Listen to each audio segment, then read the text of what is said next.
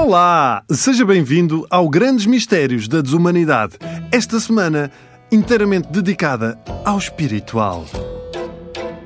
Quer dizer, mais ou menos, vamos falar de cinco religiões que não lembram nem sequer ao menino Jesus.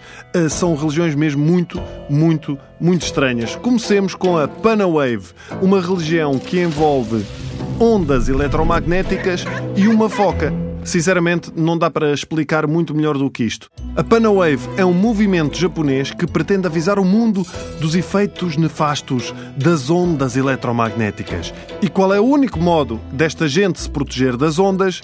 Vestindo-se completamente de branco. Mas branco da cabeça aos pés, com máscaras e tudo. E assim estão protegidos das ondas, claro. Faz sentido.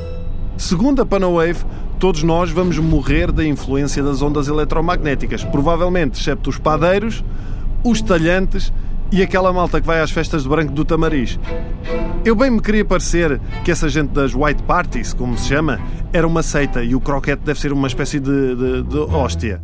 Ora bem, quanto aos Panawave, não basta vestirem-se de branco, têm de cobrir tudo de branco, com lençóis, ou seja, lá o que for, desde que seja branco. Se procurarem fotos dos Panawave, uh, parece que a casa dos senhores está constantemente à espera de ser pintada. Onde é que entra a foca nisto tudo? É que em 2003 este grupo tentou raptar uma foca se tornou famosa uh, por ter aparecido nos mares do Japão e tentaram raptar a foca porquê? Porque acreditavam que a foca tinha sido desviada do Ártico pelas ondas eletromagnéticas e que se não fosse devolvida era o fim do mundo, literalmente.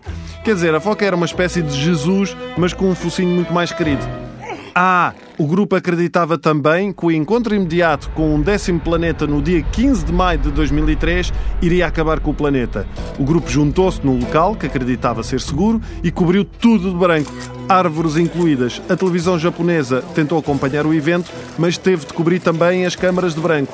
O problema é que o dia 15 chegou e o máximo que aconteceu foi um pequeno sismo em Tóquio, tal como acontece todos os dias, que resultou num miúdo que partiu o braço ao cair da cama. E o grupo ficou naquela. Ah, e agora? Ah. Até que o líder disse o óbvio. Eu disse dia 15. Ah, eu e as datas. Na verdade, o fim do mundo é dia 22. Isso é que é. É dia 22. Enganei-me aqui no calendário. O que também eh, está provado, estamos em 2018, não aconteceu. O que acabou por acontecer foi o grupo perder apoiantes que não só não viram o mundo acabar, como ficaram com uma catrafada de lençóis para lavar. Olha, eh, podem fundar uma nova igreja, se calhar a Igreja das Máquinas de Lavar Roupa ao terceiro dia. Mais valia o mundo ter acabado. Panawave. Uma religião que não lembra nem ao menino Jesus.